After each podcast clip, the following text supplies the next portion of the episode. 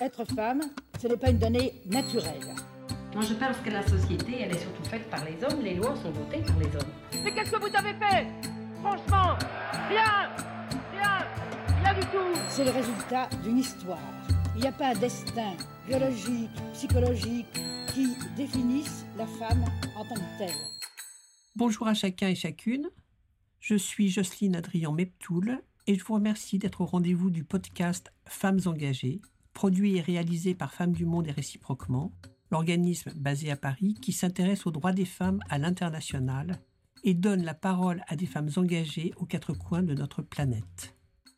Partout dans le monde, les droits des femmes sont en recul, au même rythme que régressent les démocraties au profit de dictatures et autres autocraties, politiques ou religieuses. Aujourd'hui, près de la moitié des États du globe sont tenus par des régimes autoritaires. Les droits humains y sont bafoués et, en premier lieu, les droits fondamentaux des femmes et des filles, comme aller à l'école, se faire soigner, disposer de son corps et de sa liberté de penser, vivre tout simplement.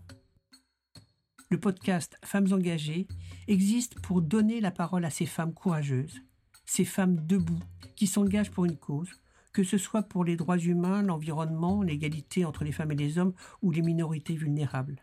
Et ce, quel que soit le contexte du pays d'où elles viennent et les risques qu'elles prennent.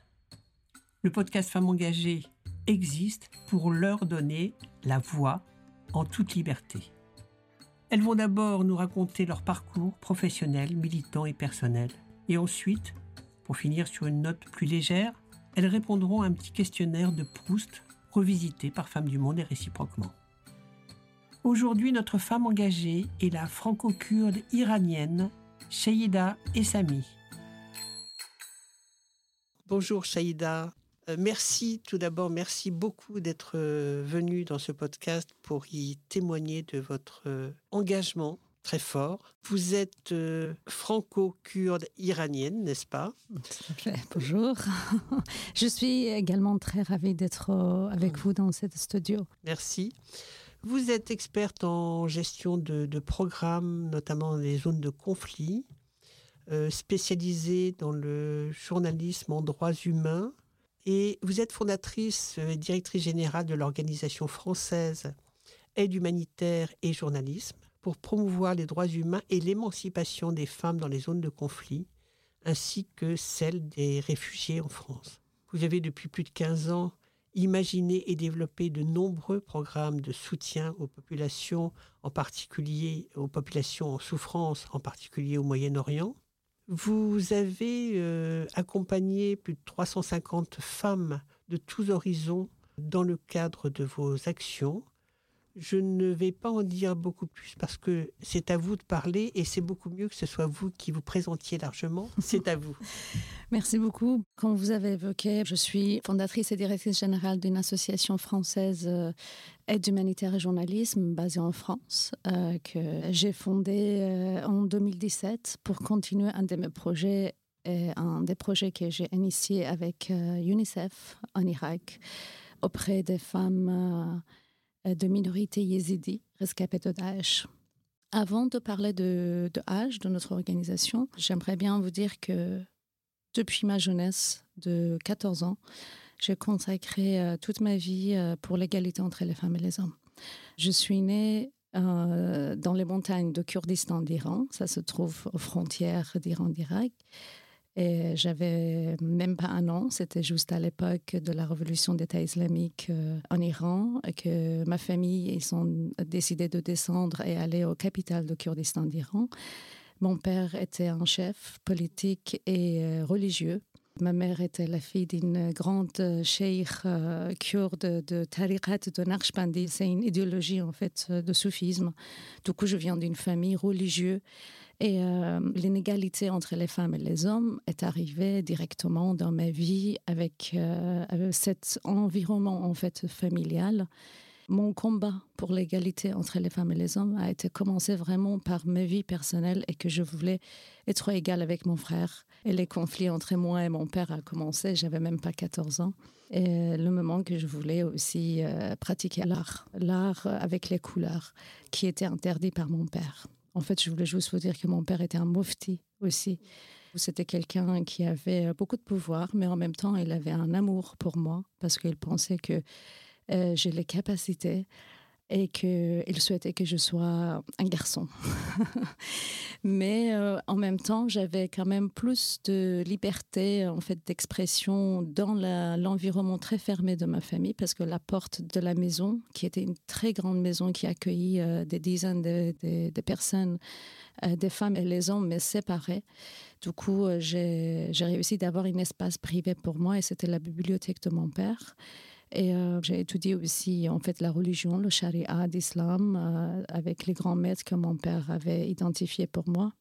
Le désir pour avoir, en fait, pour pratiquer l'art est arrivé vraiment euh, comme une poésie.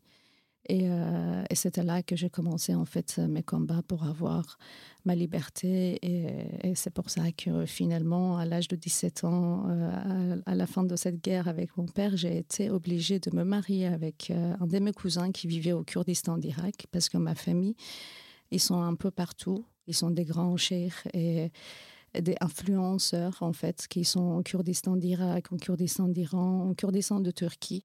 Géopolitiquement, je suis d'une population qui est déjà divisée par plusieurs. J'ai vécu la guerre d'Iran, euh, l'Irak, avant quitter l'Iran à l'âge de 17 ans. Euh, et, du coup, je me suis retrouvée au Kurdistan d'Irak pendant la guerre civile à l'époque de Saddam Hussein. Et c'était là que c'était une nouvelle renaissance pour moi, pour me retrouver et trouver ma place.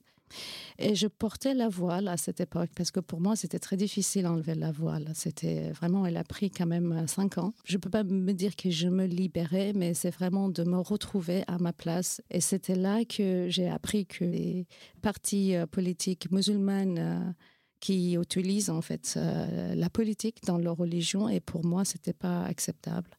En tout cas, c'était là que j'ai compris aussi que les femmes ils se battent pour leur liberté dans cette euh, dans cette communauté et c'était à travers de art que j'ai commencé à connaître des autres personnes dans cette ville qui c'était Soulimania. Et ça se trouve au nord d'Irak, dans la région de Kurdistan. Et j'ai commencé mon travail euh, en fait en tant que un journaliste euh, très très jeune dans une euh, organisation pour les droits des femmes en 2000. Et c'était le moment euh, que j'ai décidé aussi d'enlever ma voile et d'entrer dans une société qui était complètement différente de la société où j'ai vécu en Iran. Du coup, je voulais juste vous dire que les combats pour l'égalité entre les hommes et les femmes m'ont accompagné depuis ma jeunesse. La période de ma vie en Kurdistan d'Irak, dans cette zone qui est toujours en zone de guerre jusqu'à aujourd'hui, des conflits, m'a amené jusqu'à la France. Et c'était par rapport à mes combats. Pourquoi aide humanitaire et journalisme? Pourquoi le journalisme pour les droits humains? Parce que moi-même, j'ai commencé par avoir euh, la force de la liberté d'expression, comment il peut nous aider à prendre la parole et de retrouver notre place en tant qu'être humain libre après, comme une femme, on a beaucoup de choses à faire et à dire. C'est pour ça que pour moi, le journalisme, c'est un outil très puissant pour, euh, pour la liberté d'expression et pour la liberté des femmes. Vous pouvez nous en dire un peu plus sur votre période au Kurdistan d'Irak, s'il vous plaît? Alors, en Irak, avant d'arriver en France, j'ai décidé de reprendre mes études. Je suis allée à l'université euh, et j'ai commencé mes études en journalisme. Et en même temps, j'étais maman. J'ai eu mon fils en 2000, bien avant à l'université. Et puis, euh, je travaillais aussi en même temps parce que à cette année, j'ai commencé à travailler avec un radio qui était euh, fondé par les Américains après la chute de Saddam Hussein, qui s'appelle Radio Nawa. Il existe toujours d'ailleurs. J'ai été proposée pour euh, créer le service de publication de cette radio. Pour la première fois, je suis devenue directrice euh, d'un service de publication. J'avais des, j'ai monté une équipe de 20 personnes. J'ai mis en place une magazine pour, euh, pour les femmes qui s'appelle Sève. Et Sève en langue kurde, c'est-à-dire pomme. Et la pomme, il vient de la pomme de F. Voilà. Tout à fait. Tout, un programme. Tout à fait. Et en même temps, on a publié beaucoup de livres sur, les, sur la philosophie, euh, sur le féminisme. Du coup, c'était devenu une maison de féminisme aussi en même temps, qui n'était pas très euh, acceptée par la société, mais en même temps, euh, on a eu beaucoup, beaucoup d'audience. Et en même temps, nous avons aussi publié la première constitution irakienne en plusieurs langues. Pendant un an, on a, on, a beaucoup, beaucoup travaillé. C'était vraiment une nouvelle vie pour moi parce qu'en même temps, j'étais étudiante aussi à l'université.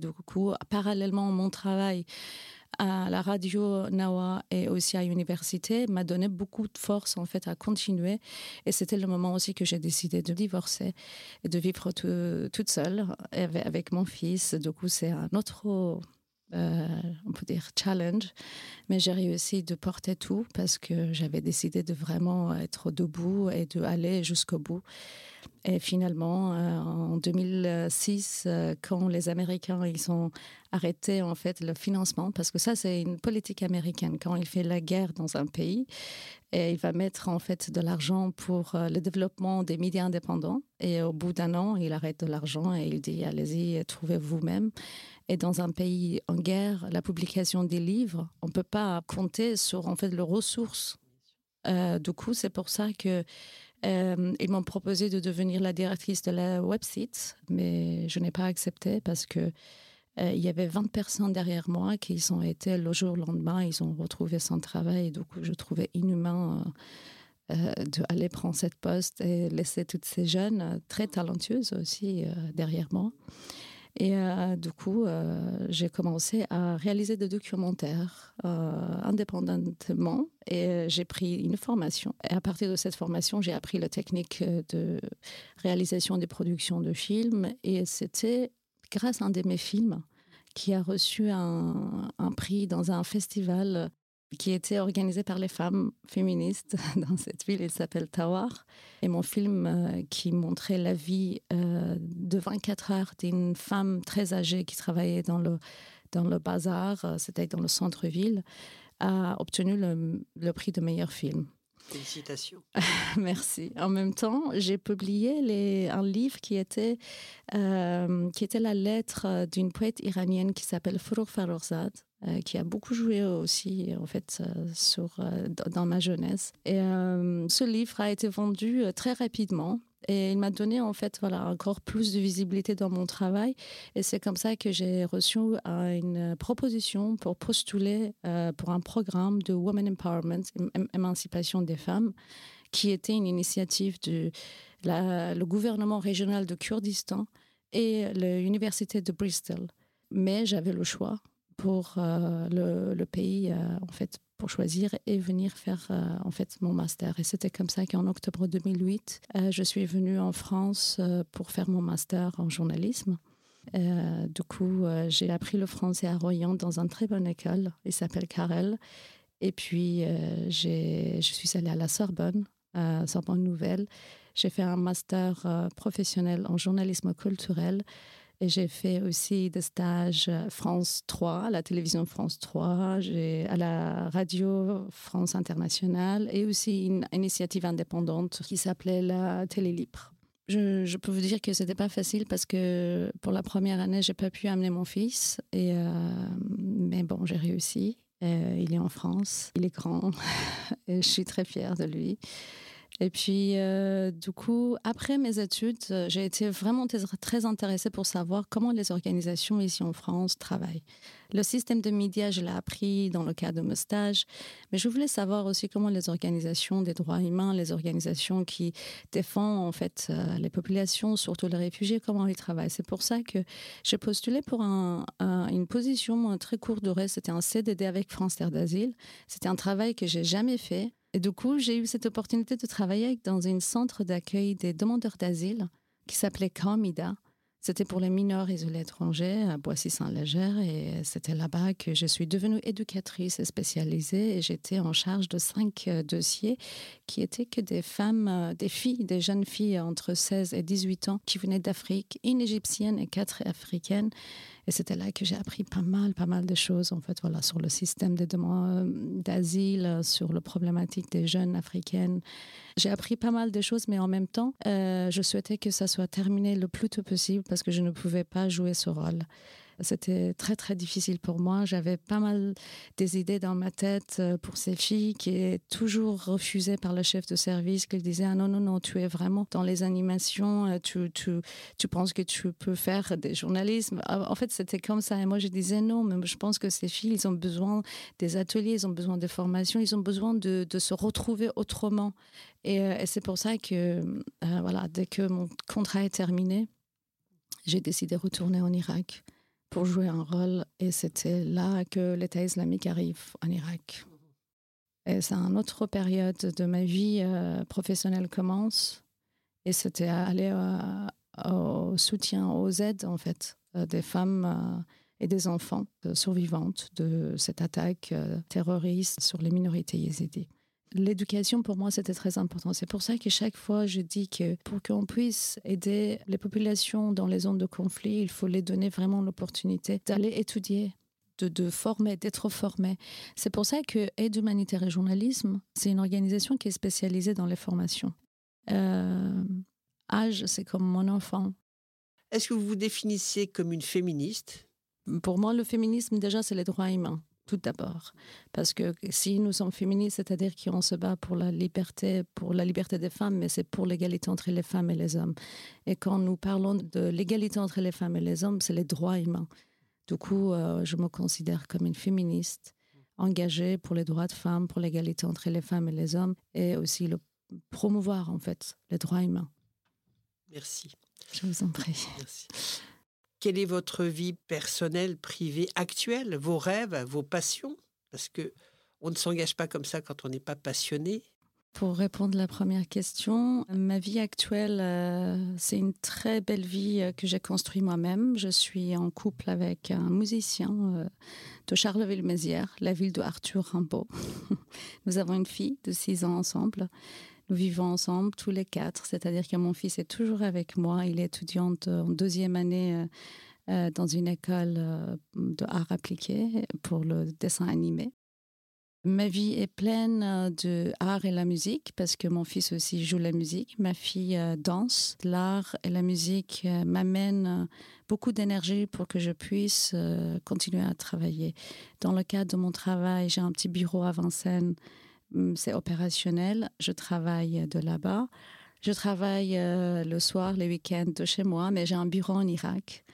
Euh, j'ai une équipe internationale et nous travaillons avec des journalistes euh, femmes et des activistes, mais plutôt des journalistes. Nous avons monté un projet avec CFI, avec le fonds euh, FSPI, avec le ministère des Affaires étrangères qui s'appelle Makanati, qui vient juste clôturer le mois de février. Nous sommes très fiers. On a monté un, des chaînes de podcasts. C'est pour ça que j'étais très, ah. très ravie d'être ici. Et dans notre programme, nous, nous avons une nouvelle initiative qui s'appelle Voix des femmes sans frontières. C'est un réseau des femmes de plusieurs pays au Moyen-Orient et en Afrique. Euh, et, nous avons des activités, des formations dans, sur terrain et nous sommes en train de développer en fait dans plusieurs pays et puis euh, notamment en France, euh, destinées aux femmes journalistes et activistes forcées à l'exil pour qu'elles puissent continuer leur combat à partir de France et aussi d'avoir une plateforme d'expression parce que c'est important pour ces femmes à continuer. Qu'est-ce que vous aimeriez faire par-dessus tout Qu'est-ce que vous aimez faire quand vous avez le temps? Qu'est-ce que je fais à côté? Euh, dès que j'ai un moment Parce que j'ai pas beaucoup de temps, parce que je suis vraiment très engagée aussi à répondre à toutes les invitations euh, euh, des conférences. Je prends beaucoup de paroles en fait dans les conférences internationales. J'ai été il y a pas longtemps, j'ai été à Tunis aux Assises internationales de journalisme. Chaque, chaque fois, j'amène des bénéficiaires de nos programmes parce que je trouve important pour toutes les femmes de ces zones de voyager toutes seules. Parce que pour moi, les femmes si elles voyagent toutes seules, euh, ils, vont sentir la liberté. C'est pour ça que c'est important que ces jeunes femmes irakiennes ou yéménites ou euh, syriennes ou libanaises euh, puissent vraiment voyager seules et de retrouver seules. Et c'est comme ça qu'ils vont apprendre. Et dans deux semaines, je vais aller, par exemple, au Maroc pour parler aussi des situations des femmes journalistes de quatre pays. Et du coup, franchement, j'ai pas beaucoup de temps. Et c'est pour ça que dès que j'ai un moment, j'aimerais bien aller au concert. Euh, j'ai vu Manu Chao il y a pas longtemps, j'adore. Et, euh, et, en même temps, euh, j'aimerais bien aussi dessiner.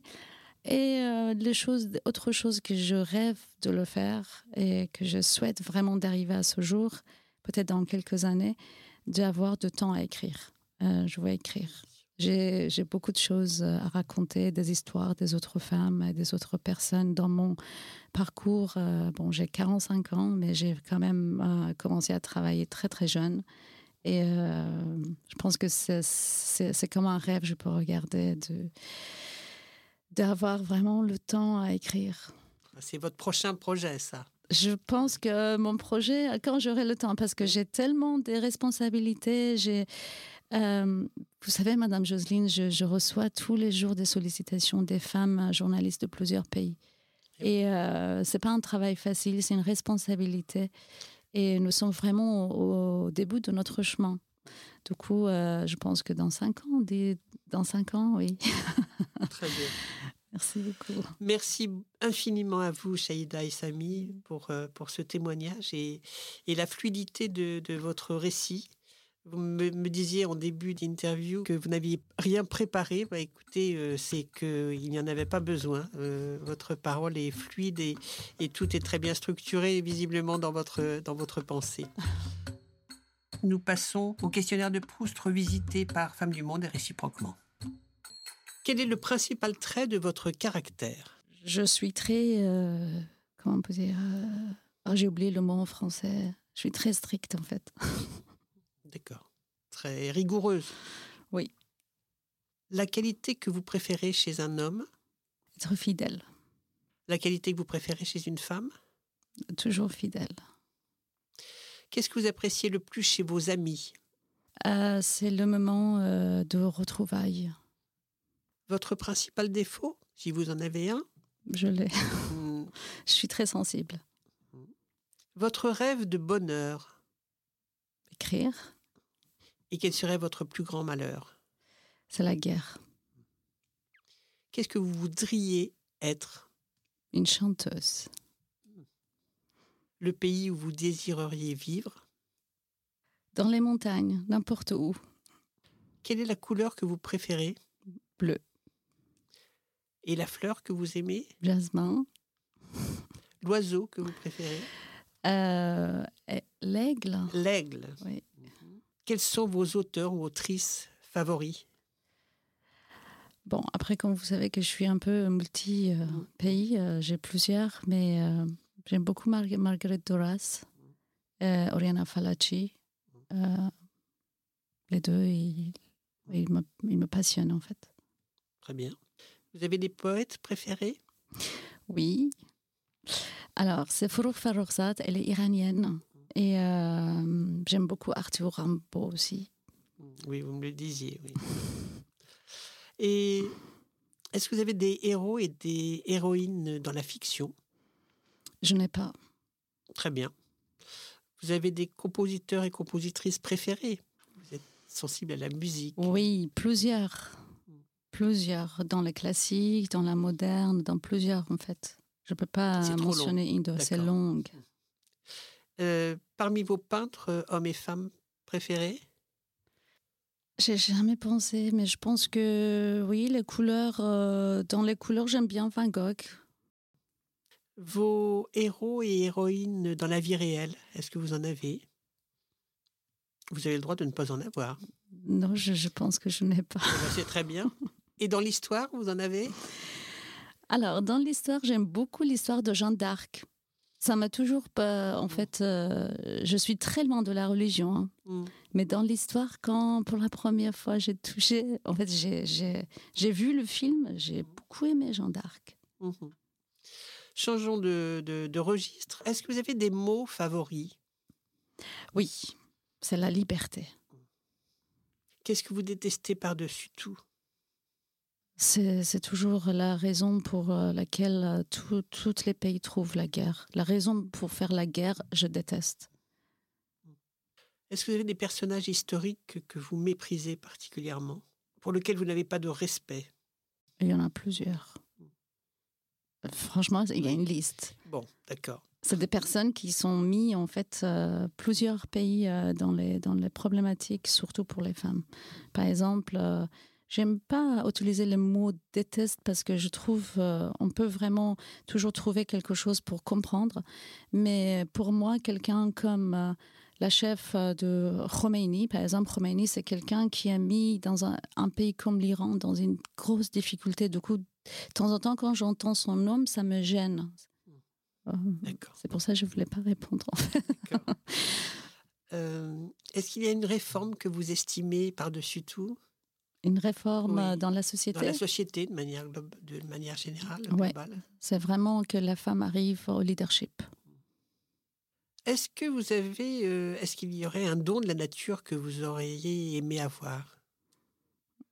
Oui, je c'est le pouvoir de chanter. Hmm. Ah oui. Mm. Hmm. Est-ce que comment vous aimeriez mourir? Très tranquille dans les montagnes, vieille euh, et euh, voilà. De, Et apaisée. Euh, voilà, apaisée. Et je suis en train de, de écrire et voilà, comme ça je peux mourir. Quel est votre euh, état d'esprit actuel, présent? Très optimiste. Super. Est-ce qu'il y a, enfin, quelles sont les fautes qui vous aspirent le plus d'indulgence? Hum, c'est toujours, en fait, euh, je, toujours je vois ça au quotidien auprès des, des- des personnes qui sont touchées bah, par la guerre. Mm. Et là, en fait, voilà, je, je comprends parfaitement. euh, il y a des choses qui ça peut être pas vrai, mais j'accepte toujours parce que je regarde euh, leur situation. Je comprends. Voilà, on peut dire. J'espère que j'ai répondu à votre Oui, question. oui, complètement. Et votre devise, si vous en avez une? Oui, et euh, c'est que euh, pour moi, l'égalité entre les femmes et les hommes, ce n'est pas une thématique utilisée euh, dans les programmes. Pour moi, c'est essentiel dans la vie parce qu'il existe femmes et hommes. Et c'est important pour nous, pour notre monde, et c'est important pour la génération à venir, pour nos enfants. Très bien. Et enfin, dernière question. Quelle est la question, justement, que vous auriez aimé que je vous pose. Est-ce que j'aime bien cette podcast? Est-ce que vous l'aimez, ce podcast? Beaucoup, vous savez pourquoi? Non Vous allez me le dire. Alors, parce que je suis en face de vous. C'est la première fois en France que je suis en face d'une euh, grande femme, une femme euh, militante, une femme euh, qui a beaucoup travaillé. J'ai vu votre profil et j'ai dit waouh, je suis très ravie d'être dans la Oh. même studio avec euh, avec elle.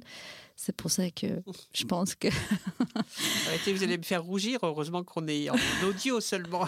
non, c'est parfait. Je suis très ravie. Je vous remercie pour cette invitation et euh, le podcast. euh, pour moi, le micro et d'avoir donné vraiment le micro aux femmes pour parler, c'est essentiel. Merci à vous infiniment, Shaïda et Samy. Et euh, on continue euh, un bout de chemin ensemble, j'espère, dans notre engagement. Tout à fait. C'est que femmes. débuts. C'est Voilà. que des débuts. Merci beaucoup. Au revoir. À très bientôt. Merci à vous. Vous venez d'entendre le podcast Femmes engagées, produit par Femmes du Monde et réciproquement, qui offre un micro aux femmes engagées partout dans le monde afin de faire entendre leur voix en toute liberté. Le podcast Femmes engagées est enregistré dans le studio La Poudre de la Cité Audacieuse. J'ai eu le plaisir d'animer notre podcast Femmes engagées avec la participation de toute l'équipe de Femmes du Monde et réciproquement. Merci à Agathe Loumalia, Huguette Klein, Brigitte Evano, Marie Cholet et Léa Robert. La musique et le montage sont assurés par Thomas Dor. Merci à chacun et chacune pour votre écoute. Et rendez-vous au prochain épisode. Être femme, ce n'est pas une donnée naturelle. Moi, je pense que la société, elle est surtout faite par les hommes. Les lois sont votées par les hommes. Mais qu'est-ce que vous avez fait?